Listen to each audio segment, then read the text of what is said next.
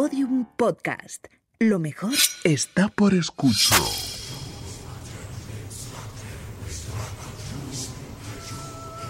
Elena, en el país de los horrores. Con Elena Merino en Podium Podcast.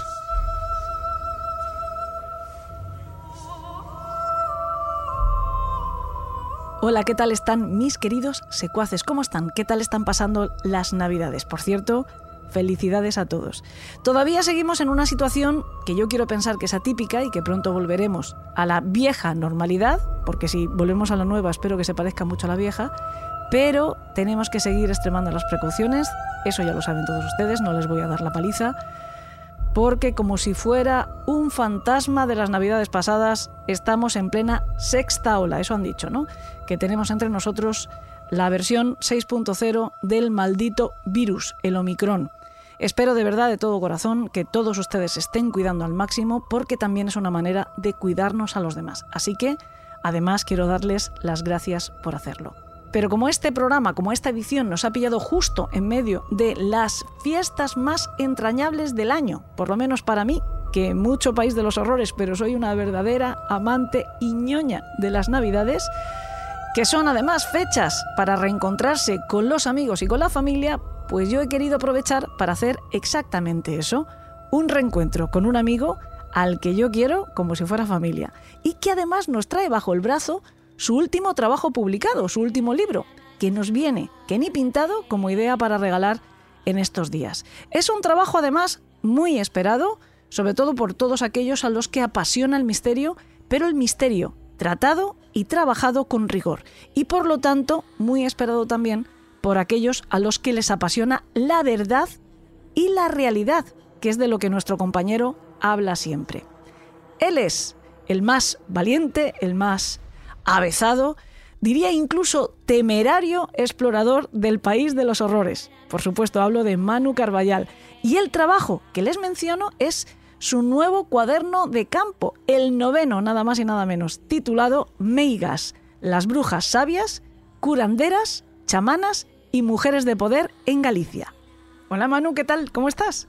Muy bien, felices fiestas. Felices fiestas, bueno, felices fiestas y felicidades también por la novena criatura, nueve ya. Nueve libros de cuaderno de campo.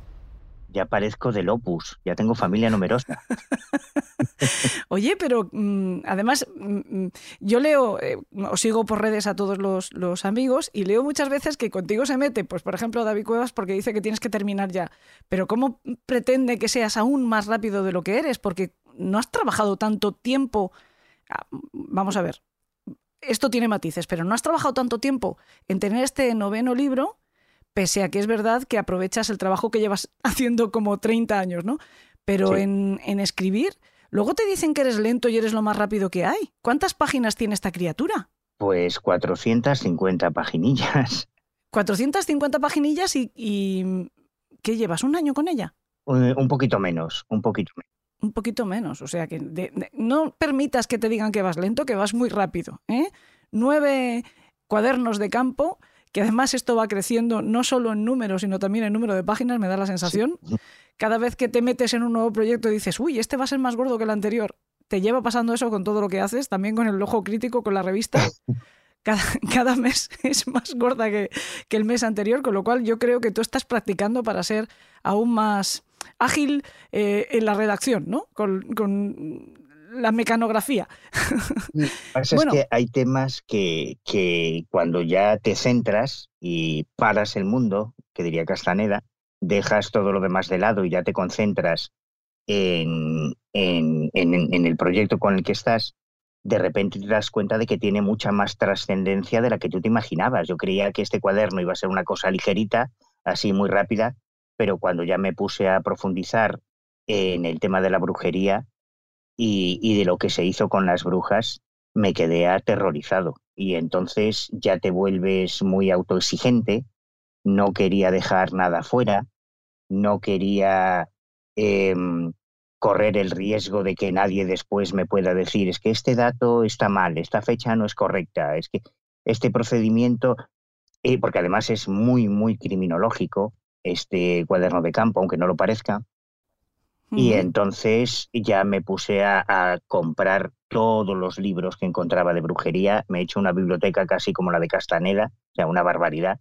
Encontraba una referencia a un procedimiento de, eh, de una de las meigas procesadas en Galicia en, un libro alemán, pues me compraba el libro y hasta que no llegaba no seguía con ese capítulo, ¿no? Seguía con otros. Luego al final resulta que no era la meiga que yo pensaba, que hablaban de otra bruja que se llamaba igual y habías tirado el dinero, pero bueno, pero soy muy, muy estricto en eso y, hasta que yo no estoy satisfecho, ya lo sabes, yo no cierro un, un tema hasta que no considero que ya sé todo lo que quería saber sobre ese tema y por eso he tardado tanto con este tema y tenía ahí a Cuevas pinchándome, pero acaba de una vez.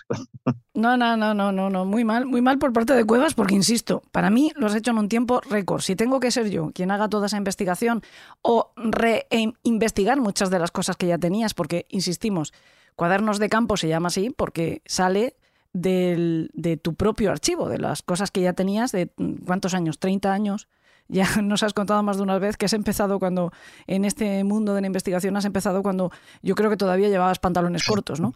Entonces, mm, eh, aprovechas ese trabajo ya previo, aunque después retomas los casos, los actualizas, los vuelves a investigar, vas al sitio y todo eso en un año para hacer, para hacer este libro de casi 500 páginas, que según todos los que lo han visto, yo todavía no lo tengo, yo todavía no lo tengo. He de decir que esta entrevista la hago tirándome a la piscina, pero sin ningún miedo, porque para eso estás tú aquí.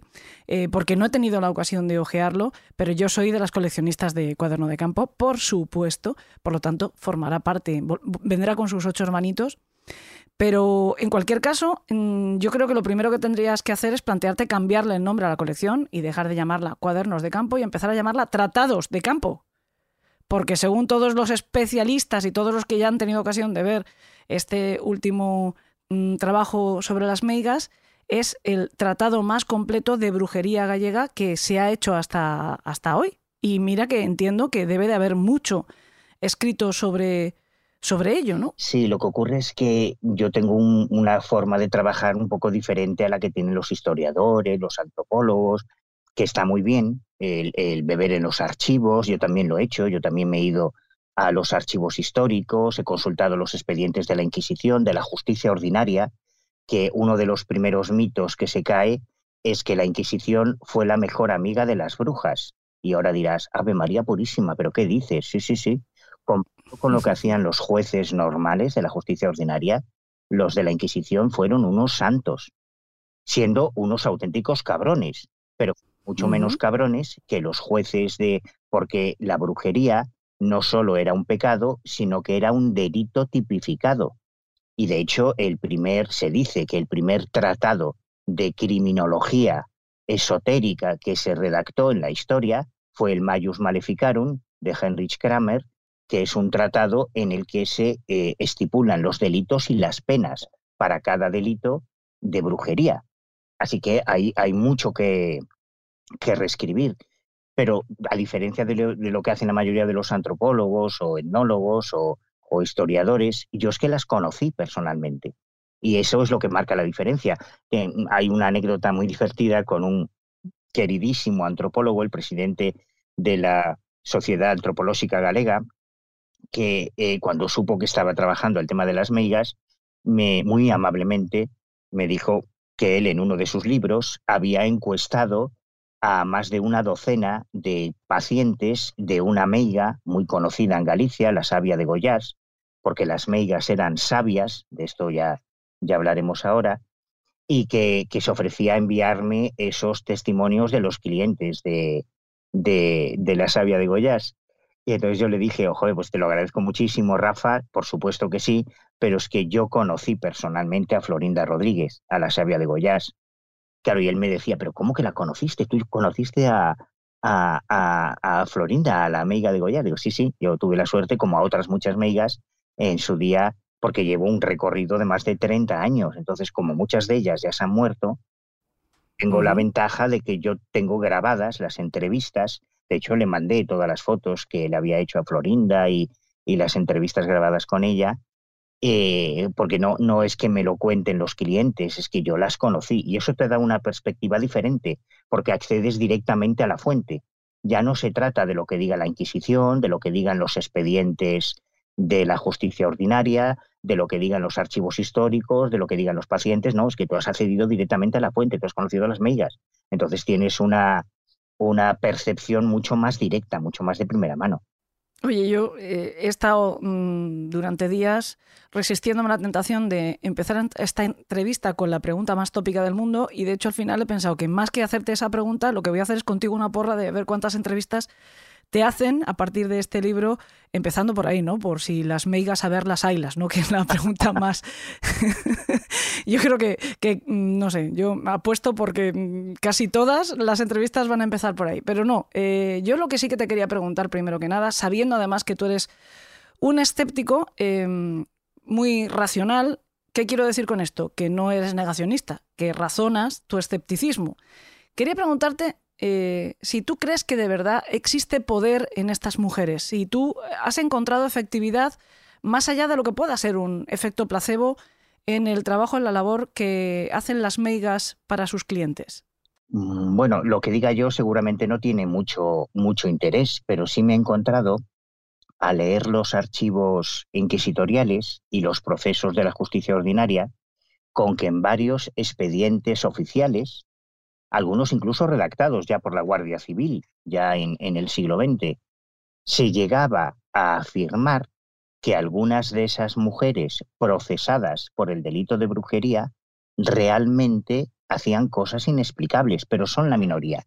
El problema de, de la brujería en general y de las meigas en particular es que fue un cajón desastre en el que a partir del siglo XV, del siglo XVI, del siglo XVII, se, se convirtió en un comodín para poder perseguir, torturar, violar y asesinar, incluso robar sus bienes a miles de mujeres en toda Europa. Podían hacer cualquier cosa. De hecho, hay varios casos. Yo hay un, un capítulo que, que, es muy, muy afín al país de los horrores que se llama Victimología Meigas con nombre y apellidos. Y es un estudio victimológico de las víctimas de esa caza de brujas en Galicia, con eh, 1, 2, 3, 4, 5, 6, 7, 7 casos antiguos y luego hasta 26 casos eh, ya contemporáneos, ¿no? De las que yo he conocido. Contemporáneos, ¿eh? Contemporáneos de mujeres víctimas Mm, por haber sido acusadas o señaladas como omega. Actuales. o sea, actuales, contemporáneos, perdón. Hay un tercer elemento en este drama. A, pesar de que todo el mundo eh, habla de, y la mayoría de los historiadores han centrado sus trabajos en los procesos de la Inquisición, esa ya es la primera trampa. Porque eh, es cierto que la Inquisición persiguió a las brujas, pero infinitamente menos que la justicia ordinaria. Es decir, la mayoría de las mujeres que fueron torturadas, que fueron violadas, a las que le robaron todos sus bienes y que llegaron a ser asesinadas en el nombre de la justicia, lo fueron por la justicia ordinaria, no por la Inquisición. Porque a diferencia de la justicia ordinaria, los inquisidores tenían muy estipulados cuáles eran los pasos a seguir en lo que ellos llamaban el tormento que tiene cojones. Porque Tormento es una película, es una canción muy chula, pero para entender lo que es el tormento, yo me fui a Extremadura, después me fui a Toledo, después me fui a Santillana del Mar, en Santander, para visitar los museos de la Inquisición. Los museos. Y conocer cuáles eran las técnicas de interrogatorio y los instrumentos de interrogatorio. Y de hecho, mm, reproduzco, hay un capítulo entero dedicado a eso, a las técnicas de interrogatorio a las brujas. Los instrumentos que se utilizaban. Y cuando tú ves los instrumentos que se utilizaban, la garrucha, el potro, el aplastacráneos, la, la pera vaginal o anal, claro, te das cuenta de que estas mujeres confesaban lo que quisiera el torturador. Hombre, por supuesto. No, o sea, tú quieres que, yo te diga que mate a Manolete y que mate a Kenny. Exacto. Pero el problema es que esas confesiones quedaban registradas en los expedientes oficiales, que es a lo que acceden ahora los historiadores. Por eso yo me he cabreado tanto cuando yo veo las interpretaciones. De hecho, le doy mucha caña a, a los académicos estoy pegándome mucho con nuestro querido Juanjo Sánchez Oro. bueno, pero esos son duelos que nos regaláis a los que estamos al otro lado con un cartucho de palomitas, de lo más distraído, porque además es que tú no te bates el cobre con cualquiera. Estás hablando del gran Juan José Sánchez Oro. ¿eh? Yo entiendo que Juanjo, claro, tiene que barrer para casa, ¿no? Y defiende a sus colegas universitarios que yo me he encontrado, ya te digo, de verdad que me lo he leído todo, ¿eh? todo lo que se ha publicado sobre meigas y sobre brujería, me lo he leído. Y me he encontrado unas soplapolleces que están escritas en un libro de ovnis o de parapsicología. Porque claro, parten del supuesto para sus análisis de que lo que decían las brujas era cierto. Pero claro, no, no se dan cuenta de que las brujas hacían esas declaraciones bajo tortura, confesando lo que querían oír los torturadores. Entonces, cuando se hablan, tú lo habrás escuchado un millón de veces, que las brujas eh, creían que volaban en escoba porque se metían unos ungüentos alucinógenos por la vagina con la escoba. Eso solamente es una fantasía sexual de los torturadores. El imaginarse a, las brujas metiéndose una escoba por sus partes. Eso no pasó nunca. Hubo un personaje que es maravilloso, que, yo no entiendo cómo no tiene una serie en Netflix, porque es español. Si fuera americano, ya tendría una o dos o tres series en Netflix, que es Alfonso de Salazar y Frías, uno de los inquisidores que llevó el proceso de Zugarramurdi, que es clave para entender la problemática de la brujería en 1611, quiero recordar, y aunque él, que acababa de llegar al Tribunal de la Inquisición en Logroño, era un, novato, era un pardillo, no, no tenía ni idea, había otros dos inquisidores más veteranos que él, mayores, que fueron los que le dijeron lo que tenía que votar. Entonces él votó porque se quemase vivas a 11 personas, que, ninguna de ellas era culpable de esos delitos. ¿no? Este es uno de los dramas. Pero después de esa matanza, él se dio cuenta de que había cometido un error y entonces empezó a aplicar el método criminológico, de hecho hay un, hay un capítulo que dedico algo así como el CSI, que, titulo algo así como el CSI eh, a favor de las meigas, y él hace una revisión de todos los procesos que habían llegado al Tribunal de Logroño y no se conforma con utilizar las técnicas de la criminalística actual, porque él hace careos en que enfrenta a varios testigos. Él intenta contrastar las declaraciones de, los testigos que acusaban a las mujeres de brujería, diciendo que acudían tal fecha, a tal hora, a tal lugar para asistir al aquelarre, y él enviaba a sus agentes ese día, a esa hora, a ese lugar, para ver si realmente había un aquelarre o había algo. Cuando las brujas decían que habían hecho unos ungüentos que se, con los que se untaban para acudir al aquelarre, él tomó muestras de casi una decena de esos ungüentos y los mandó a analizar es el puñetero Jill Grisham del siglo XVII. y, ninguno de esos ungüentos tenía ninguna, ningún activo psicotrópico. Es todo mentira. Todo lo que nos ha encontrado de las brujas es una puta patraña desde el principio. Pero como unos autores se van basando en otros y en otros, entonces las mismas mentiras se perpetúan, ¿no? El tema, el aquelarre, la palabra aquelarre tan famosa que viene precisamente de, de, Zugarramurdi, allí me fui también este, este verano, fue porque las acusadas, las brujas, las acusadas, las mujeres acusadas de brujería, eran campesinas del País Vasco que no hablaban castellano. Entonces los inquisidores tenían que utilizar traductores. Y cuando les preguntaban dónde se reunían, repito, bajo tortura, y aquí cuando te cuelgan de la garrucha o cuando te están descoyuntando los huesos en el potro, tú confiesas lo que quieras. Entonces, ellas decían, sí señor, sí señor, nos reuníamos y todas follábamos con el diablo, hombres y mujeres, en todas. ¿Y dónde lo hacíais? Pues en un campo que había donde estaba el macho donde tenían a las cabras, donde el macho cabrío, el, el semental fecundaba las cabras, que es el campo del cabrón, el aquel arre. Y la palabra aquel arre se quedó como sinónimo de sábado o de coven o de, o de convención de brujas para toda la historia e incluso en los procesos, por eso yo también le dedico un capítulo a este tema, en los procesos inquisitoriales de Galicia, aparece la puta palabra que larde que nunca existieron como reuniones de brujas. Eso nunca ocurrió, nunca hubo reuniones de brujas, todo mentira. esa cueva que nos enseñan cuando vamos a Zugarramurdi, que le llaman la Catedral del Diablo, donde se tenían las brujas, ahí es donde metían el ganado cuando llovía. Nada más. Eso era el aquelarre, que es un prado que está justo al, al lado de esa cueva. Pero en, mil, eh, en 1611, cuando tú analizas, es otro tema súper interesante, cómo llega la Inquisición a Galicia, cómo se monta el Tribunal Inquisitorial de Santiago de Compostela, que fue el último que se fundó en España, porque se empeñó Felipe II y, y es una historia muy gráfica también, muy interesante para entender cómo se creó toda esta patraña inmensa. Si tú analizas todos los procesos inquisitoriales durante todos los siglos que estuvo la Inquisición en Galicia, justo después de Zugarramurdi, se disparan las estadísticas porque el auto de fe de Logroño, donde queman vivas a las brujas de Zugarramurdi, fueron más de 30.000 espectadores para ver, el, para ver la matanza, ¿no? para ver cómo las quemaban. Y aquello tuvo una repercusión mediática en toda España. Por eso es muy importante conocer qué es lo que pasó en Zugarramurdi para, para entender el fenómeno de la caza de brujas en España y, también en Galicia, claro. Hmm.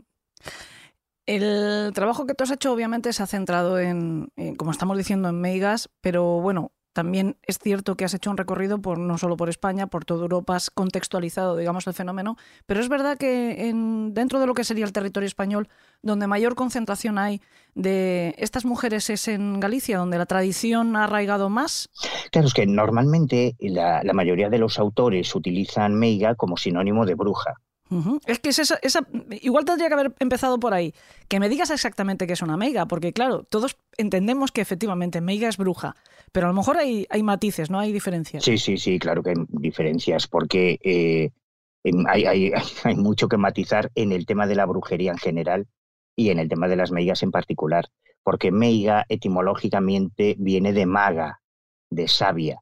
Entonces, es algo más que una curandera, es algo más que una hechicera, es algo más que una bruja, era otra cosa. En Galicia, eh, ya en las fuentes clásicas, si tú te vas a, los cronistas romanos o, incluso preromanos, a, a Estrabón, te habla de algo que, que, a partir de mediados del siglo XX tuvo mucha repercusión, la idea del matriarcado, que en el norte de España, en Cantabria, en Asturias, en Galicia, en el País Vasco, lo que sugiere Estrabón es que las, las mujeres tenían un protagonismo social mucho mayor que el que tuvieron muchos siglos después.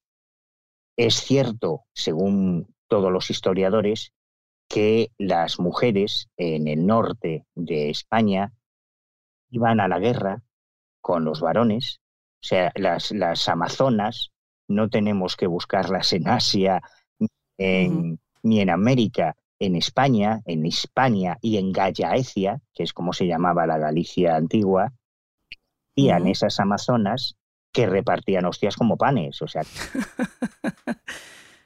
gasto más pito contigo de censura que con salva que lo sepas. Y mira que Salva también le gusta de vez en cuando soltar alguna, pero lo tuyo es ya un desmadre, es un rosario. La impresión de que estamos charlando solos, que no nos Lo estamos, lo estamos. Di que era, era por hacerte una broma. Además, eh, oyes, eh, estamos en, como quien dice en pleno Navidad y a mí me apetece que estemos más distendidos que no como habitualmente que el país de los horrores nos, nos requiere como un tono más, más sombrío. Y jolín, hacía mucho que no hablaba yo con mi amigo Manu y ya está, así que relajado. Yo, lo que pasa es que de vez en cuando, pues, mi cerebro de de madre o de profesora, pues mm, eh, se despierta de golpe cuando os escucho.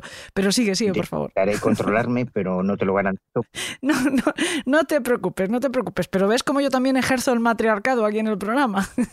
Yo te pregunto que este es el cuaderno de campo con el que más he llorado mientras lo escribía, por la impotencia, por la rabia, por la frustración de, volver a revivir toda esta historia de, mis paisanas, de las mujeres eh, gallegas que, fueron estigmatizadas como meigas. ¿no? Es cierto que los clásicos hablan de, que existía un protagonismo social y político, incluso militar, de las mujeres que no encontraron en otras partes de la península ibérica y que tenían al mismo tiempo un liderazgo espiritual. Y esto es algo que yo ya intuía hace mucho tiempo y que aparece reflejado en algunos de mis libros anteriores, que yo siempre he pensado que es lógico que, en el paleolítico, que en el neolítico se adorase a las diosas madres, porque era muy difícil para aquellos hombres de las cavernas relacionar el coito que habían tenido con una hembra de, su tribu, con que de repente esa mujer empezase a engordar y a engordar y al cabo de nueve meses se sacase de dentro de sí una vida. no, no, no se me ocurre nada más lógico que adorar a las mujeres como diosas creadores de vida, porque eso solo lo podéis hacer vosotras, no lo pueden hacer los varones, por mucho que nos empeñemos. Así que es normal, todos esos cultos a, las diosas madres en antigüedad, esas Venus que aparecen en algunas excavaciones arqueológicas, es muy razonable pensar que las, las mujeres tenían ese protagonismo, pero es que además las mujeres, y esto es algo que yo he visto tanto en África como en Asia, todavía hoy compatibilizan su papel de madres, su papel de esposas, su papel de abuelas, con el de trabajadoras del campo. Yo recuerdo cuando, cuando he viajado a África que siempre me ha impresionado mucho ver a las mujeres con los niños colgados de una sábana a la espalda mientras están arando la tierra o están ordeñando los animales o están eh, cocinando y los hombres están sentados fumando y hablando al mismo tiempo, ¿no? Y esto lo he visto en África, en Asia, en América, en, en diferentes países. Bueno, pues en la antigüedad ocurría igual. Lo que les daba a estas mujeres unos conocimientos sobre medicina, sobre botánica, sobre endomedicina, sobre biología, que no tenían los varones. Y esto es lo que explica que mucho tiempo después las meigas, las sabias, se convirtiesen, mucho antes de que se inventase la palabra psicología, o mucho antes de que se inventase la palabra coaching, estaban las meigas. Y las meigas no solo eran curanderas, no solo eran sanadoras, eran parteiras, eran las abortistas, que cuando se producía un embarazo no deseado sabían qué plantas había que tomar para provocar el aborto, eran al mismo tiempo las expertas en, cuando no existían los veterinarios, eran las expertas en veterinarias porque ellas también dependían de, la, de los animales para subsistir. Y es muy difícil comprender ese papel sin entender el rural gallego, en el que los animales los cerdos, las vacas, las cabras son fundamentales para la subsistencia. Por eso cuando a un campesino, cuando a un ganadero le enfermaban sus cerdos o le enfermaban, claro, tenemos que entender que en Galicia Galicia tiene una orografía muy particular. Mira, yo dedico un capítulo a la historia de, la Inquisición en Galicia, cuando se funda eh, el Tribunal Inquisitorial de, Santiago de Compostela, fue el último que se fundó en toda la historia de la Inquisición en, España. O sea, ya había tribunales de la Inquisición en toda España, menos en Galicia. Así que los procesos inquisitoriales eh, a los acusados de hechicería o de herejía en Galicia dependían de Valladolid. El problema es que el Tribunal de Valladolid tenía la mayor extensión para controlar de toda España y no daban abasto, porque eh, cuando ellos quisieron implantar una sede de la Inquisición en Santiago de Compostela, tuvieron que hacer tres intentos, porque cuando mandan a los primeros inquisidores a, Santiago para establecerse, para establecer una sede de la Inquisición en Santiago, se encontraron primero con el problema del caciquismo en Galicia. Los señores feudales, aparecen nombres en este estudio muy conocidos en Galicia de las grandes familias gallegas, los Andrade, en fin, que vendrían a ser como los, no sé, como los, los Rato o, estos a nivel español, ¿no? Las grandes familias pudientes de Galicia no querían que viniesen estos personajes del Santo Oficio a meterse en sus asuntos porque ellos decidían cuándo había que quemar o que torturar o que incautar los bienes de una mujer los que vinieran los inquisidores no les hacía gracia. La Iglesia tampoco, tampoco les hacía ninguna gracia. Y a la justicia ordinaria, mucho menos. No querían que de repente viniesen estos advenedizos de la Inquisición a meterse en sus asuntos. Pero el mayor problema que tuvieron los inquisidores en Galicia fue la orografía. Galicia tiene más de 3.700 parroquias extendidas por toda la, por toda la geografía gallega. Esas parroquias están compuestas de aldeas o de pueblos que a veces solo, solo tienen tres o cuatro casas, perdidas en una montaña, en un valle, y que en invierno son absolutamente inaccesibles. Entonces, la política de la Santa Inquisición era tener agentes, tener informadores en todas las comunidades para que les chivasen quiénes eran los, los herejes o quiénes podían ser las brujas. Y eso en Galicia era implanteable. Pero es que además, como la Santa Inquisición vivía, o sea, los inquisidores comían de los bienes que incautaban a sus detenidos, como en Galicia no podían hacer detenidos, se morían de hambre. Y hubo dos intentos previos de, establecer el Tribunal del Santo Oficio en Santiago, en que ves en las cartas que enviaban los inquisidores de Galicia a la Suprema, al, máximo órgano de la Inquisición en Madrid, que les pedían dinero para comer, porque es que literalmente se morían de hambre. Así que la Inquisición en Galicia las pasó canutas para poder establecerse, hasta que Felipe II, que era un fanático ultracatólico, bueno, de hecho Felipe II tuvo la mayor colección de reliquias de santos de la historia, una cosa eh, absolutamente alucinante. Mm. Felipe II, que vivió todo el problema de la revolución protestante en Europa, cuando él regresa a España, estaba obsesionado con que no llegasen a las costas de España libros de Lutero o de Calvino, de los, de los primeros protestantes, y de los de que, y, claro, su, su, obsesión era controlar, por un lado, los puertos. En Galicia había tres puertos muy importantes, que eran el de La Coruña, el de Vigo y el de Bayona, donde arribaban barcos eh, de comerciantes de Inglaterra, donde se sospechaba que podían infiltrarse esas ideas herejes de los protestantes, y por otro lado estaba la paranoia con los judíos. Como en Galicia no había tribunal inquisitorial, los judíos portugueses, por ejemplo, se escapaban de la Inquisición portuguesa a Galicia y se asentaban en Galicia. Y estos dos elementos, eh, los judaizantes por un lado y los protestantes por otro, fue lo que terminó de convencer a Felipe II de que había que dar un puñetazo en la mesa y había que montar un tribunal de la Inquisición en Galicia, sí o sí. Es la razón por la que en Galicia los herejes y las meigas tuvieron mucho más tiempo para sobrevivir que en el resto de España.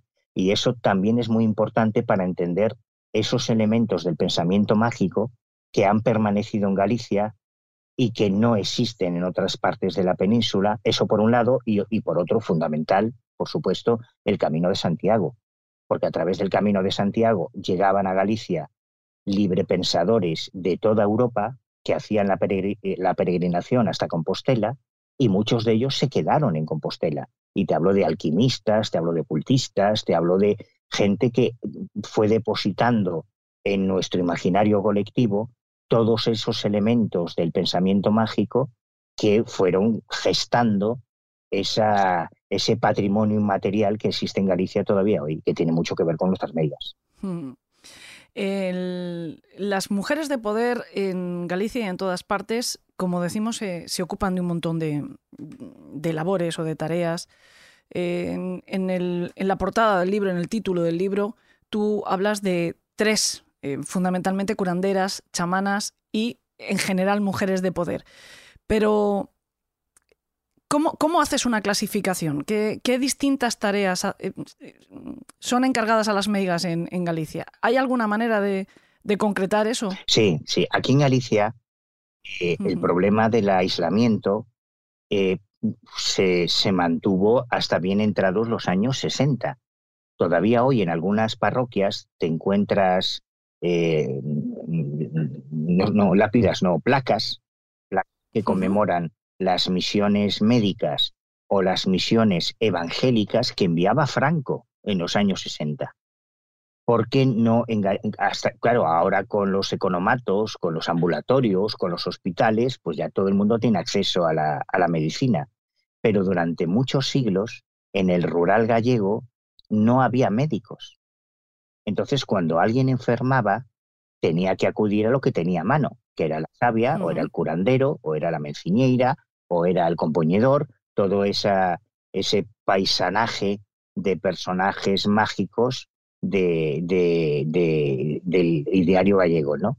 Y mujeres, fundamentalmente, también hombres, pero en un porcentaje de 9 a 1, imagínate el porcentaje, fundamentalmente eran mujeres, que pertenecían, esto también es apasionante, a linajes femeninos, linajes en que se iban transmitiendo los conocimientos de madres a hijas o de abuelas a nietas durante generaciones y generaciones. Yo me he encontrado casos actuales, pero de verdad, fascinantes en, en órdenes, por ejemplo.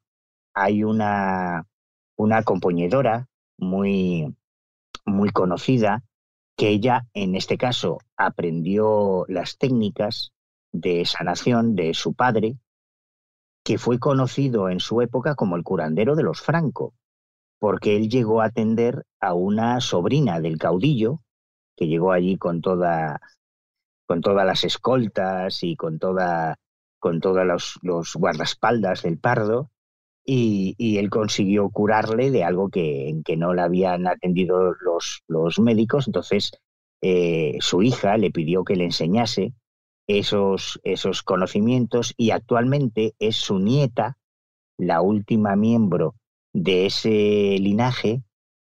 Eh, hablo de Carmen Joane, pero ahora estas nietas o estas hijas, este último eh, eslabón de esta cadena, de estos linajes femeninos, lo que yo me he encontrado que suelen hacer ahora en la actualidad, hablo del siglo XXI, es estudiar fisiología o estudiar enfermería para tener un título que les permita ejercer sin tener problemas con los médicos, pero lo que hacen es lo que aprendieron de sus madres y de sus abuelas en la actualidad. O sea, es fascinante, ¿no? Y ahora hay varios eh, profesores de la Universidad de Santiago, de la Universidad de Vigo, te hablo de farmacólogos, de especialistas en farmacia, en medicina, que están revisando todas las recetas eh, de las plantas medicinales que utilizaban nuestras mellas y están descubriendo cosas absolutamente asombrosas, ¿no? De las propiedades. No, no hay que irse como en las películas americanas al Amazonas para buscar las recetas de los brujos, ¿no? Nosotros las tenemos aquí.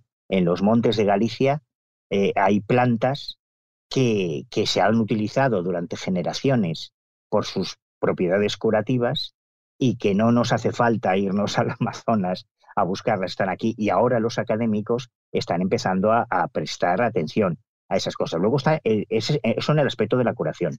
Luego en el aspecto del chamanismo, que yo lo digo con todas las palabras, porque los chamanes, el chamanismo, aunque si nos ponemos muy puristas, es una definición que solo debería aplicarse a los médicos tradicionales o a los guías espirituales en Siberia, en la Unión Soviética, hoy por hoy el, término chamanismo se utiliza universalmente, ¿no? Para hablar de cualquier tipo de, líder tradicional o de gurú espiritual. Y esto es lo que eran estas, estas mujeres.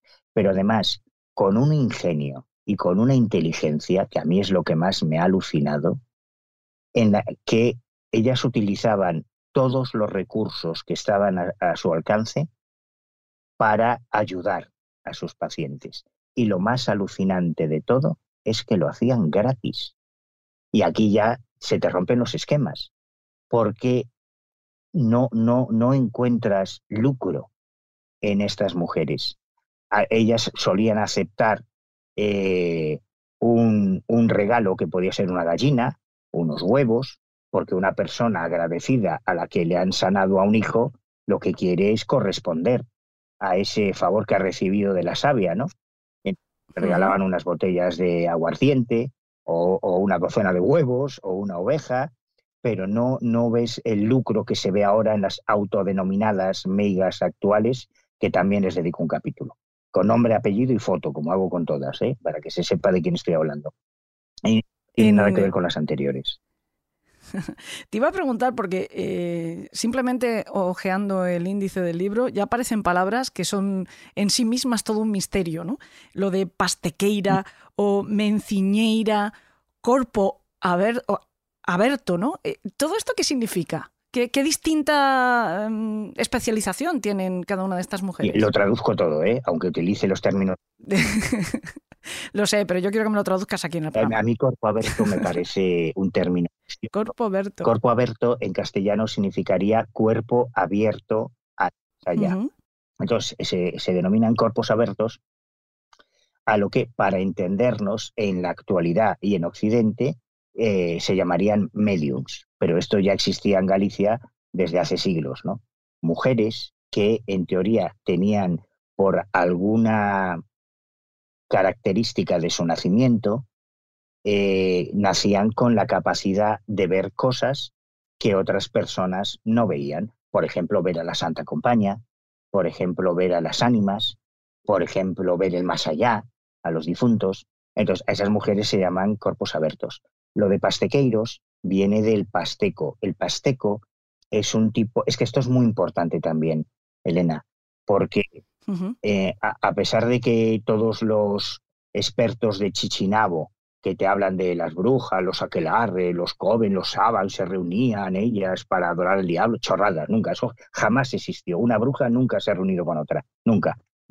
No salían de sus pueblos, porque dependían las que yo, o sea, tú ves, por ejemplo, Carmen Montoiro, a Corva de Pardebarín, que es la meiga por excelencia, o sea, hay todas las, las mujeres de las que yo hablo, todos los casos que aparecen en el libro son meigas con nombre, apellido y foto, para que les veas la cara, para que veas de quién estamos hablando. Y, Carmen Montoiro, a Corva de Pardebarín, es la meiga arquetípica, esa anciana con la cara llena de arrugas, que eh, de, niña descubrió que le quemaban las manos porque salía algo de sus manos que ella no controlaba, que no ejerció hasta que enviudó. Por eso, cuando tú visitabas a, Corva de Par de Marín, ella siempre iba de luto, riguroso, con su pañueleta, sus cabellos blancos recogidos en su pañueleta, y es la imagen típica de la Meia, ¿no? Un poco la que, la que está en la portada, ¿no? Que has elegido una imagen de una mujer. Es muy parecida, sí, es muy parecida a la de la portada. Carmen Montoiro. Que es un poco la, la bruja del cuento. Sí, sí, sí solo que ella solo hacía el bien como todas las brujas. Es que nunca ha habido brujas que hiciesen el mal, no es verdad. Las brujas siempre hicieron el bien. El mal lo hicieron los hijos de puta que las torturaban. Esos no hicieron el mal. Perdón, yo se No, de verdad que no pasa nada. Solo que a mí de vez en cuando me sale una mecha blanca, pero bueno, así mm, cada vez parecerá, pareceré yo más también una bruja. Pues me pones un pitido o lo que sea. Sí, sí, Carmen, Carmen se hizo muy famosa cuando trascendió en los medios que estaba tratando a muchos personajes conocidos, a políticos, a banqueros, a cantantes como Juan Pardo, el de Juan y Junior. Pues Juan Pardo fue uno de los que, de los que acudía a Corva de Pardemarín y es la, la imagen arquetípica. Y Carmen no cobraba por sus servicios. O sea, si tú le querías regalar algo, pues fenomenal. Pero cuando tú querías ir a verla, tenías que encontrar el momento en que ella no tuviese que estar ordeñando a las vacas o recogiendo la siembra, porque ella vivía del campo. Era mujer del rural gallego profundo, que además tenía unas capacidades extraordinarias que fueron corriendo boca a boca, primero por los vecinos de su pueblo, luego por la provincia y al final por toda España, ¿no? donde, desde donde acudían personajes a, a, a, buscar ayuda de a Corva de Par de Marín. Pero ella no, no nunca pudo sola de lucro porque ella no tenía unos, unos honorarios estipulados por cada hora de consulta y algo que hacían estas mujeres es que ellas empezaban a tratarte hasta que te curaban. Con lo cual, cuando tú acudías, a mí esto me pasa muchas veces, tú te ibas tempranito para intentar llegar a primera hora a la casa de alguna de estas mujeres y ya te encontrabas una fila de coches de hecho, publico algunas fotos con matrículas de toda España, cuando las matrículas todavía llevaban el identificador de la provincia a la que pertenecían. Tú veías delante de la casa de la Mega matrículas de todo el país desde primerísima hora de la mañana y tú no sabías cuándo te iban a poder atender. no, no porque tuvieras una enfermedad, en mi caso porque quería entrevistarlas, ¿no? porque quería conocer sus historias. Es otra de las cosas que contrasta tremendamente con lo que ocurre en la actualidad, porque ahora el término meiga se ha convertido, antes meiga era un estigma. Desde, desde el primer caso, que además es casi contemporáneo a las brujas de Zugarramurdi, el caso de Beatriz Fernández, es la primera vez que aparece la palabra meiga en un proceso inquisitorial. Desde ese momento hasta bien entrado el siglo XX, la palabra meiga era un estigma. Eh, que, a ti te definiesen de meiga es como si te definiesen de satánica, de bruja. Yo jamás he conocido una meiga que adorase al diablo. Mira que yo he conocido que me he currado mucho el tema del satanismo y yo he conocido a muchas satanistas, pero yo nunca he conocido una bruja que adorase al diablo. Esto es otra, otra patraña de las muchas que hay en este tema. ¿Existe un credo común o es eh, un credo más tradicional? Es decir, por ejemplo, entiendo que como el resto de España, pues en Galicia también, la inmensa mayoría será de origen o de eh, educación de cuna católica. Eh, las, las meigas, por lo menos las contemporáneas, las actuales, ¿tienen ese credo común o tenían su propio culto? ¿Tienen creencias diferentes al resto? Wow, wow. Aquí ya nos, aquí ya nos metemos en temas más serios. Eh, todas las meigas son cristianas por tradición. De hecho, una de las cosas que más te sorprende es, eh, dedico también un capítulo a las herramientas de las meigas, a los instrumentos que ellos utilizan. A lo largo de estos 30 años, yo he, ido, he podido ir haciéndome con una colección de, las estolas que usaban las pastiqueiras, de las peneiras que utilizaban las brujas para diagnosticar si existía el meigallo, de los tamices, de los, bueno, todas las eh, herramientas que, que usaban las meigas. Y siempre hay una enorme presencia de rosarios, de cristos, de Biblias, e incluso en las que utilizaban grimorios, como el libro de San Cipriano, eh, también hay una enorme influencia del cristianismo. Nunca, jamás, nunca en la historia una bruja invocó al diablo para hacer una inquisición, para hacer una, curación. A quien invocaban eran a la Virgen o a Cristo, los poderes de Cristo. En el caso de las pastequeiras es muchísimo más radical porque las pastequeiras fundamentalmente hacían exorcismo. Eso te iba a decir, aquí tienes un episodio, iba a decir, manía de podcaster, un capítulo que se llama Obdulia Canda, la última pastequeira, que tú subtitulas como el padre Carras a la gallega. Es decir, Pastequeira eran em, como exorcistas. Claro, porque eh, los pastequeiros, que solamente existen en dos, en dos parroquias de Galicia, esto también es muy importante, porque toda esta variedad, o sea, si tú entras en Wikipedia, que es para quemarla, o sea, yo no sé quién fue el imbécil que hizo la entrada de las meigas en la Wikipedia, es muy difícil encontrar tantas chorradas seguidas en una sola entrada de Wikipedia. Te dicen que las meigas se dividían en chuchonas, en volandeiras, las chuchonas son las que chupaban sangre a los niños, pero ¿cuándo una, cuando una amiga le ha chupado sangre a un niño? Que es una estupidez. O sea, que, todo eso es la, la, la mala prensa que durante siglos ha estado estigmatizando a las brujas. Nunca jamás una bruja le chupó la sangre a un niño, y mucho menos una meiga. Ni volaban tampoco, nunca una meiga intentó volar. Y si volaban, lo harían en peneira, en, en el sedazo, no en escoba. Jamás se pretendió. La, la, la, referencia que encontramos a la escoba en los, en los procesos inquisitoriales de Galicia es cuando torturando a una de estas desgraciadas, a una de estas pobres mujeres, le dicen, ¿y de la escoba qué? Y claro, la pobre mujer desnuda, porque primero las desnudaban, claro, y luego hacían otras cosas con ellas, desnuda, colgada del potro, le dicen, ¿la escoba qué? Y la pobre dice, bueno, sí, las brujas mayores tenían una escoba y las brujas jóvenes media escoba, porque no sabían ni de qué le hablaban, ¿no? O sea, no, no, no tiene nada que ver con las escobas, todo eso es la, la, fantasía calenturienta de los torturadores. Pero eh, a, estas mujeres, eh, joder, me he perdido ya, me he venido arriba y me he perdido. bueno, Estábamos hablando, por un lado, de las, de las herramientas, de los instrumentos que ellos utilizaban. Has mencionado a las pastequeiras y yo te he preguntado si efectivamente ya son em, eh, em, exorcistas. Y todo esto venía además hablando del credo que suelen tener y me decías que todas las meigas que tú has conocido, desde luego, han invocado, son cristianas por tradición y además a la hora de intentar potenciar sus poderes, a quienes invocan es a, las figuras del cristianismo más, más poderosas, en este caso pues al propio Jesucristo, a la Virgen María y algún que otro santo. Por ejemplo, mencionabas también a San Cipriano, que es el santo brujo, ¿no? Claro, San Cipriano y Santa Comba son dos santos muy queridos en Galicia, porque según la tradición, tanto Santa Comba, Santa Columba, como San Cipriano, San Cibrán, fueron brujos que luego se convirtieron al cristianismo y en el caso de San Cipriano terminó siendo obispo y en el caso de Santa Comba, Santa Columba terminó siendo mártir. Sí, te quería contar lo de los pastequeiros, es muy interesante el tema de los pastequeiros, porque como te digo, son un tipo de curandero, meiga, sanador, como quieras denominarlos, que se da en dos parroquias muy concretas de la provincia de Pontevedra, además totalmente vinculadas tanto a Santa Comba como a, como a San Cipriano.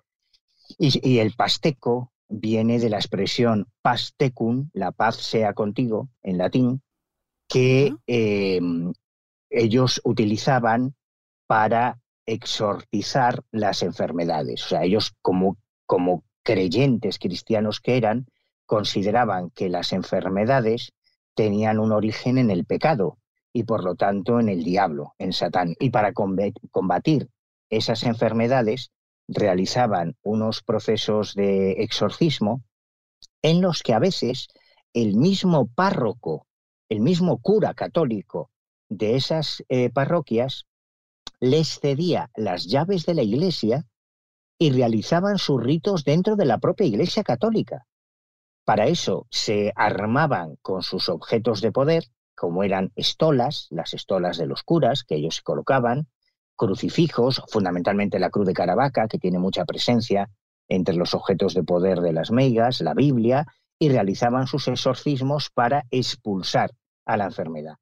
Pero hay algunos, dentro del mundo de los pastequeiros, hay algunos de los ejemplos más maravillosos que yo me he encontrado de la increíble inteligencia, que es lo que yo quiero subrayar de la tradición de las meigas y de los curanderos gallegos, la habilidad, además de la retranca típica gallega, la enorme inteligencia que tenían estos personajes. Y esto ayuda a entender por qué se convertían en los referentes intelectuales de sus comunidades. Y eso también explica por qué se acudía a ellos para, para consultar cualquier problema. Hay un ejemplo fantástico de un pastequeiro muy famoso que se llamaba Manso, que es requerido por la Academia Militar de Marín, en, en Marín, en la provincia de Pontevedra, que por cierto es de donde es mi familia paterna, de Marín, está la, la, Academia de la Armada, donde han tenido que ir tanto Juan Carlos I como Felipe VI, nuestros reyes, a formarse. Eh, y mi hermano, que lo sepas, también. Su formación militar en relación a la Armada, ¿no? Y ahí, está la escuela de la Armada más importante de, España. Y eh, se cuida mucho el prestigio de los cadetes de la Armada. Pero de repente empezaron a detectarse una serie de robos en la Academia Militar de Marín. Y en vez de acudir a la Guardia Civil o a la policía, acuden al pasteco, al, al pastequeiro. Y el pastequeiro lo que hace, y es un ejemplo maravilloso de ese ingenio y de esa astucia de estos curanderos, lo que hace es colocar a todos los cadetes en fila y, les, y, se presenta con una gallina negra allí. Y dice que la gallina tiene el poder sobrenatural de detectar quién es el ladrón que está robando carteras, relojes, entre sus compañeros cadetes de la academia. Y entonces uno a uno tenían que ir pasando, al, poniéndose frente al, al curandero con la gallina y tocar la gallina con sus manos uno a uno, van pasando, porque y él decía que la gallina iba a descubrir quién era el culpable. Cuando ya han pasado todos, y la gallina no ha dicho ni pío, literalmente, claro, oficiales de, la, de la, academia le dicen al curandero, vamos a ver, esto es una mierda, aquí no, la no ha dicho nada. Y entonces el curandero, muy seguro de sí mismo, dice, vale, vale, ahora que enseñen las manos, porque todos van a tener las manos negras menos el culpable. Y efectivamente, lo que había hecho el curandero es untar con pintura a la gallina, sabiendo que el, culpable no iba a tocar a la gallina por miedo a que le delatase. Y así es como se descubrió quién era el que estaba robando la Hay ejemplos de estos que me he encontrado en las historias de las meigas y de los curanderos gallegos que son de verdad alucinantes porque te ayudan a entender cómo, sin necesidad de tener poderes sobrenaturales, funcionaban porque tenían una inteligencia y una agudeza y una astucia que es lo que les permitía eh, pues tener una, una lo, que, lo que llaman los hackers la visión periférica, ¿no? el pensamiento lateral. para encontrar soluciones a los problemas que no se le habrían ocurrido a nadie. Ese es el gran poder secreto de las meigas. Tú sabes a qué me ha recordado la anécdota. Voy a quitarle mucha poesía, ¿eh? Pero a mí me ha recordado al viejo truco ese de cuando empieza a oler mal en una reunión de amigos, cuando eres pequeño, claro, y alguien dice, a quien se le haya escapado tiene las manos rojas y el que mira es el culpable, el que se mira las manos. Pues me recuerda un poco eso. Yo, yo, desde luego, no voy a ser quien diga que las meigas tenían o, tienen eh, poderes sobrenaturales. Mm, no lo sé. Pero sí es verdad que tenían y tienen una, una inteligencia y unos recursos que, que, parece que no son de este mundo misma forma que te contaba la anécdota de los pastequeros, hay otra que a mí me parece maravillosa, eh, que se produce cuando llega un joven eh, con una depresión muy profunda, con, incluso con tendencias suicidas, a, buscar auxilio de, la meiga porque está convencido de que le han eh, enmeigado, ¿no? de que le han echado un mal de ojo. Y entonces la amiga le escucha pacientemente. Yo cuento varias anécdotas de estas en el cuaderno porque la verdad es que son deliciosas todas ellas. Le escucha pacientemente, le dice, mira, es que a mí me han echado un mal de ojo porque me han echado del trabajo, porque me ha dejado mi novia de toda la vida, porque yo no quiero salir de casa, yo no hago más que comer y dormir y estoy muy mal. Y entonces la amiga, después de escucharle muy atentamente, le dice, sí, sí, mira, no te preocupes, vamos a romper ese meigallo.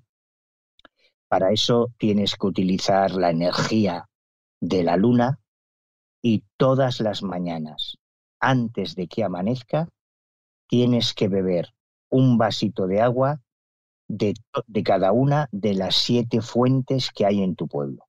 En su pueblo había siete fuentes en distintas partes del pueblo.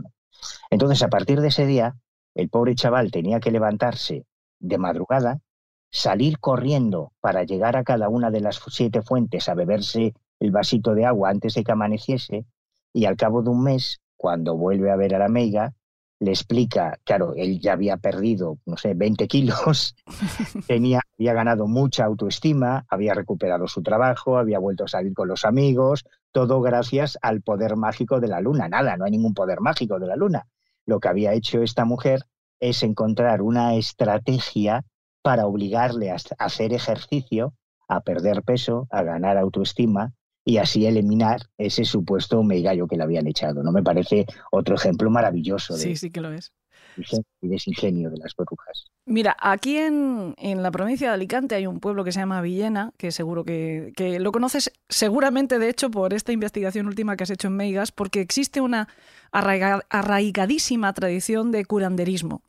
Tanto que eh, también los, médicos convencionales del ambulatorio, etcétera, muchas veces desvían eh, a pacientes directamente a, estos curanderos que tienen además un grado de efectividad enorme. Tú antes lo mencionabas, que muchos de los conocimientos tradicionales que han tenido los que se han hecho cargo de, de la salud de sus convecinos durante siglos y siglos de historia, en realidad lo que pasa es que tenían un conocimiento no reglado de cosas que tienen una explicación perfectamente científica y que actualmente, pues se convierten en fisonomistas o se convierten en, en, médicos o se convierten incluso en farmacéuticos. No nos olvidemos que los farmacéuticos de hoy en día pues son los alquimistas del pasado y también se les atribuía un cierto conocimiento mágico.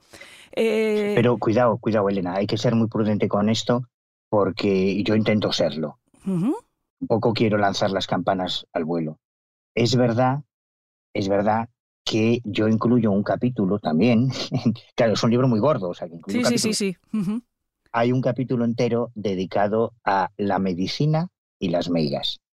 Y ahí reseño un porrón de informes redactados por médicos, incluyendo médicos convencionales. Un médico de Labañou, que está muy cerca de la casa de mis padres, en La Coruña, que han estado estudiando las meigas y que eh, cuentan cosas fantásticas siendo doctores en medicina que están ejerciendo en la seguridad social, en medicina de familia, o sea, no, no, no teóricos estudiosos que están encerrados en una facultad universitaria, sino que eh, están ejerciendo la medicina en el día a día, ¿no?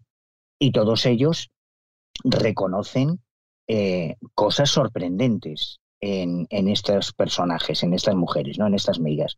Pero también es justo decir que no son la panacea. No, por supuesto que no, no, no, no. puedes llegar con un problema de azúcar en sangre, puedes llegar con un problema cardíaco y una meiga te podría recetar cacahuetes. Por ejemplo, los cacahuetes tienen un montón de beneficios para el paciente, regulan el colesterol, el azúcar en sangre, previenen problemas del embarazo, los cálculos biliares, pueden estar muy bien. Pero si tú eres alérgico al cacahuete, te matan. Con lo cual, no podemos eh, idealizar sin ningún tipo de barrera que los curanderos, los sanadores, los hechiceros e incluso las meigas están por encima de la medicina oficial. No sería justo, ni para unos ni para otros. No, no, nunca, jamás. que es el que yo pongo en el libro, creo que es muy gráfico. Los cagagüetes, como la mandrágona, como la belladona, como cualquier planta de poder, tiene muchos beneficios, pero si tú eres una persona que tiene una alergia a esa planta, te pueden matar. No, está claro. Por eso también decía yo, ponía el, caso de, ese desvío por parte de la medicina convencional. Muchas veces es una cuestión de colocar huesos, ¿no? Eso también se ha hecho muy, muy típicamente en los sanadores, lo del recolocar huesos, arreglar esguinces, ese tipo de, de traumatismos no demasiado severos que requieren conocer ciertas técnicas que, como te digo, a lo mejor ellos conocen o saben por transmisión familiar, por sabiduría popular, pero que en el fondo eh, existe una explicación, que no, no requiere que tengas un poder especial, sino un aprendizaje en todo caso. Aquí tenemos, aquí las llamamos compoñedoras o menciñeiras, que son esas sanadoras especializadas en los huesos, ¿no? que han aprendido de sus padres o, o, de sus madres o de sus abuelas y que además tienen una experiencia de miles de casos día a día, siete días a la semana. Y eso, claro, la experiencia es la madre de la ciencia, ¿no? Eso te va dando un, tacto, una pericia a la hora de tratar los huesos, los ligamentos, los músculos, que no tienen la mayoría de los médicos. Y aquí hay casos de algunas de estas menciñeiras y algunas de estas compoñedoras que son a las que acuden los jugadores del Deportivo de La Coruña o del Celta de Vigo, que, bueno, que ahora no está muy bien, pero coño, que el Celta llegó, o sea, el Deportivo llegó a ganar la liga en su momento. Y que no es culpa de las migas, que no estén bien. que las migas no, no, son entrenadoras. No, no, y de verdad que yo me he encontrado casos de jugadores de primera división del Real Madrid, del Fútbol Club Barcelona, de baloncesto, ciclistas, todo tipo de deportistas de élite que han terminado en las consultas de estas curanderas gallegas cuando los médicos convencionales pues no le daban solución a un problema que, que en su caso es especialmente grave porque cada partido o cada competición puede significar muchos millones de euros. Y terminaban en las consultas de, esta, de estas mujeres, ¿no? que me parece también otro, otro elemento muy gráfico. Manu, si te parece, vamos a seguir hablando en una segunda parte de este programa que se pondrá la semana que viene. Mm, el de, el de hoy, digamos que lo dejamos aquí, porque yo todavía quiero preguntarte muchas cosas. Hemos hecho eh, mención o hemos hecho hincapié en varios puntos de este programa sobre que las meigas no son personajes negativos, que no son malvados, que no son ni adoradoras de Satán ni invocadoras de, ningún tipo de demonio y que tampoco hacen el mal. Pero yo quiero discutirte eso. Si te parece, vamos a empezar por ahí eh, la segunda parte del programa. yo no soy Juanjo Sánchez Oro, pero te voy a dar guerra.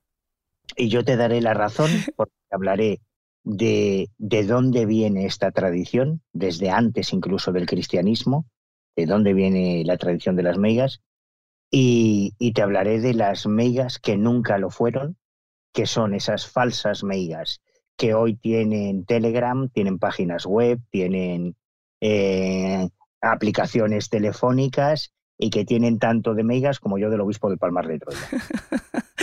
Sí, porque otra de las cosas que tú has investigado muchísimo, muchísimas veces y muchísimo tiempo es eh, todo tipo de estafa esotérica y desgraciadamente, pues en todo lo que tiene que ver con, con videncia, curanderismo, brujería en general, pues es donde eh, es el perfecto caldo de cultivo para, para, bueno, pues que se desarrollen todos esos brujos full, ¿no? Y me gustaría también que entráramos en eso, mm, porque no sé si los has incluido en, tu libro, puesto que no son, como digo, meigas o brujos reales, sino mm, que les podemos añadir ese, ese, ese adjetivo, ese mm, calificativo de full, de falsos, ¿no? de fake, que diríamos actualmente. Si te parece, lo hablamos en esa segunda parte. Mm, en esta primera parte me despido ya de ti. Te doy las gracias de verdad por habernos atendido, pero antes, ya sé que tú no vas a dar las referencias necesarias para que nuestros secuaces puedan adquirir el libro. ¿A qué no lo vas a hacer? ¿O sí? ¿O te las has aprendido esta vez? No, es que a mí no me sale, Elena. ¿Ves? Hoy de verdad es un desastre. bueno. investigar. Yo, yo lo de vender a mí no me sale. Yo sé investigar. Yo no, Así me va. De todas maneras, eh, será tan sencillo como que busquen el libro directamente en Google. Por ejemplo, el libro se llama Meigas, las brujas sabias y tiene un subtítulo que es Curanderas, chamanas y mujeres de poder en Galicia que busquen ese título Meigas, las brujas sabias, o que busquen cuadernos de campo de Manu Carballal, mm, que entren en, El Ojo Crítico, que entren en thesecretshop.com, eh, incluso, no sé si en, Amazon lo tienes. ¿Está a la venta? Sí, también está en Amazon y en eBay. También está. Las cosas estas online. Eso es. El libro solamente se puede comprar online. Esto es importante que, que lo sepan. El, este y cualquier otro de la colección es un gran regalo para Navidad, no lo va a decir su autor, que está aquí presente y que seguramente estará ahora mismo colorado como un tomate, porque él es así. Él hace un gran trabajo, pero después le da vergüenza presumir y tiene mucho para presumir. Este y toda la colección, o sea que yo creo que eh, hemos aprovechado precisamente que estamos en mitad de estos días de fiesta, porque yo quería que la gente tuviera también ese consejo para, para poder eh, hacer un buen regalo. Nosotros tenemos la suerte de contar en el programa con, miembros de la banda, como es Manu Carballal, que son, bueno, pues fuera de series en lo que ellos hacen, pero nuestro Manu es especial, nuestro Manu es especial porque además tiene mucha producción el hombre, no para. Y por lo que hemos dicho siempre, porque no ha encontrado toda esta información investigando en archivos, que también tendría su valor, sino que ha ido el cuerpo presente con sus piernecitas, con sus manitas, con su cabeza, con su presencia física, a entrevistar a muchas de las, protagonistas de este libro, a conocer el trabajo en persona y además ha hecho todo ese trabajo documental eh, que hemos mencionado anteriormente, ¿eh? que el hecho de que él eh, sea un investigador de campo no quita para que además sea un poco ratón de biblioteca. Aunque él no, lo, no haga mucho hincapié en ello, pues es que lo es también. Así que él calladito como está ahora mismo, calladito que ni se le oye, no, no puede recomendarse a sí mismo, pero yo sí, que además ya saben todos nuestros secuaces que soy una gran admiradora del trabajo de Manu Carballal desde hace muchos años, ya ni me acuerdo. Manu, lo dicho, que, bueno, pues siempre te digo lo mismo, pero que tengas muchísimo éxito también con Meigas, las brujas sabias, porque lo merece, merece que se te reconozca el trabajazo que haces eh, pues bueno, pues como actualmente sabemos reconocer las cosas, que es con un éxito de ventas que mm, agradecerá toda la labor que hace siempre. pues muchísimas gracias por darme voz. No, es que no sé. Te la he quitado porque como no quieres hablar. no, que me da mucho corte eso. Hombre, a ver, aquí quien merece todo reconocimiento son ellas, porque las atrocidades que durante siglos hicimos con ellas es, sin que nadie haya sido responsable y nadie haya pedido perdón por las barbaridades que se les hicieron. Ahora, ahora te contaré alguna sí, más. Me tienes que contar más. Por cierto, hablando de la colección, vamos a hacer un pequeño repaso porque, porque son muchos. Omnis, alta extrañeza, casos eh, de avistamientos ovni, etcétera, que tú has podido investigar en persona.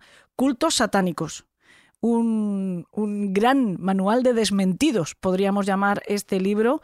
Eh, por mucho que se sigan empeñando en meternos miedo en el cuerpo, pues tú con este libro, con cultos satánicos, nos, mm, nos, bueno, pues nos pones nombre de nuevo, nombre y apellidos, que es una cosa que te gusta mucho eh, y que haces muy bien a, mm, bueno, pues los grandes satánicos de la historia de nuestro país, entiendo, ¿no? Que al final pues son también un poco de chichinabo a veces. Tenemos después causa de denuncia poltergeist, los casos de fenómenos poltergeist en los que ha intervenido policía, guardia civil, etcétera, ¿no? Aquí también haces un tienes un poco de todo en este libro. Fue un programa además que digamos que fue bastante sorprendente y bastante divertido. Crimen ritual, dime, dime. Mm, sí, no, no, y Mossos de Escuadra y Erchancha. Sí, sí, toda la policía, sí. Crimen ritual y rito criminal, este pues seguramente es uno de mis favoritos, en el que hablas de lo que llamamos genéricamente crimen esotérico, crimen que tiene que ver con el tema, con el mundo, con la creencia en lo esotérico. Traficante de ilusiones, que aquí sí que hablas un poco más quizá de, de las estafas que existen en torno a todo lo que tiene que ver con creencias encuentros. Eh, estoy leyendo lo de la portada de tu Facebook y este se me escapa un poco y por no ir hasta la estantería, que lo tengo un poco más lejos, encuentros cercanos del tipo... Termíname el título, por favor. Encuentros cercanos del tipo 4. Eso tiene que ver con las abducciones. Esto que estamos ahora de los secuestrados por extraterrestres, que en la vida un extraterrestre ha secuestrado a nadie. Pero tiene mucho interés porque tiene mucho que ver también con el mundo del chamanismo y, y esto alucinará, pero bueno, tendríamos que desarrollarlo, pero sí, va por ahí. Luego tenemos Asesinos del Más Allá, otro imprescindible para todos los secuaces de Elena en el País de los Horrores, Extraterrestres en la Antigüedad y el recién llegado Meigas, las eh, mujeres, las, espérate que ahora, ahora se me ha escapado el título, las brujas sabias. Bueno, pues nada, nada más y nada menos que nueve volúmenes tiene ya esta colección de eh, cuadernos de campo, regalazo si se atreven a comprar los nueve de golpe y si no, pues oye, yo sigo recomendando que lo vayan haciendo poco a poco. Además, tú das tiempo, ¿eh? Tú das tiempo porque eso, pues más o menos está sacando dos al año. Este te ha llevado un poquito más quizá, ¿no? Pero más o menos está sacando dos al año, año y poco. Sí, lo que necesite cada libro. Si es que yo, como lo bueno que tiene que ser un anarquista y no tener jefes es que le puedes dedicar el tiempo que tú consideres que necesitan. Eh, ¿hay, un plan detrás de todo esto? ¿Tienes idea de cuántos van a ser los cuadernos de campo? Es que, es que yo trabajo mucho, Elena, es que yo curro lo sé, lo sé. Yo todavía tengo unas cuantas cosas que contar. Yo había pensado en 15 inicialmente, ya veremos. Ya veremos. Lo que no sé si duermes, trabajar sé que trabajas y mucho, pero no sé si duermes. Dormir no, tararéamela a ver si lo pillo, no, no sé muy bien qué es eso. Dormir está sobrevalorado. Bueno, Manu, lo dicho, vamos a seguir de todas formas hablando de este último, de Meigas, las brujas sabias, en, la próxima hora del programa, que lo escucharán nuestros secuaces la semana que viene. Hasta entonces. Muchas gracias.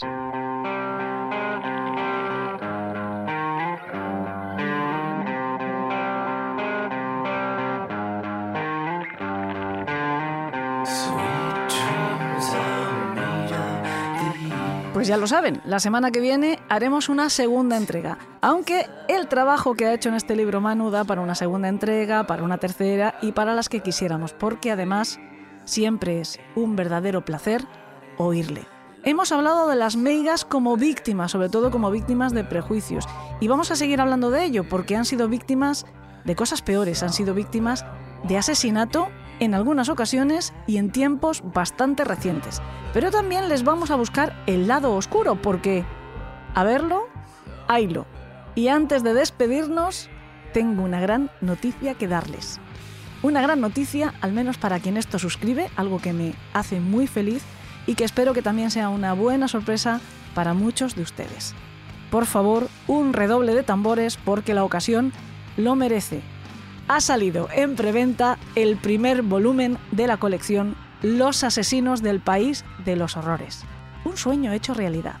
Muchos me han estado preguntando por el libro En la piel del asesino, se han estado interesando por comprar En la piel del asesino, el libro que escribí y que ilustró Salva la Roca, pero que se agotó definitivamente hace un par de años. Lo que ocurre es que gracias a su demanda, a partir de este libro, ha nacido esta nueva colección. Y nos pasa como a Manu, que no sabemos cuántos volúmenes tendrá, aunque yo espero que sean muchos y que ustedes los acojan como siempre han acogido cualquier cosa que hemos hecho desde el país de los horrores. Como les digo, está en preventa el volumen 1, en el que encontrarán las seis primeras biografías de algunos de los peores asesinos de la historia. Solo cuesta 10 euros. Hemos intentado que esta edición sea bastante económica para que sea asequible a todo el que esté interesado. Pueden hacer su reserva en la web www.unratedcomics.com www.unratedcomics.com Encontrarán la referencia también en nuestras redes sociales. Y los primeros compradores podrán llevarse su ejemplar, podrán recibir su ejemplar firmado. Firmado por mí, que soy la autora. Me siento de verdad, se lo pueden imaginar, muy feliz de cerrar el año con esta noticia. El miércoles que viene, el año que viene, espero encontrarles de nuevo en el rincón más oscuro del país de los horrores. Hasta entonces que tengan dulces sueños.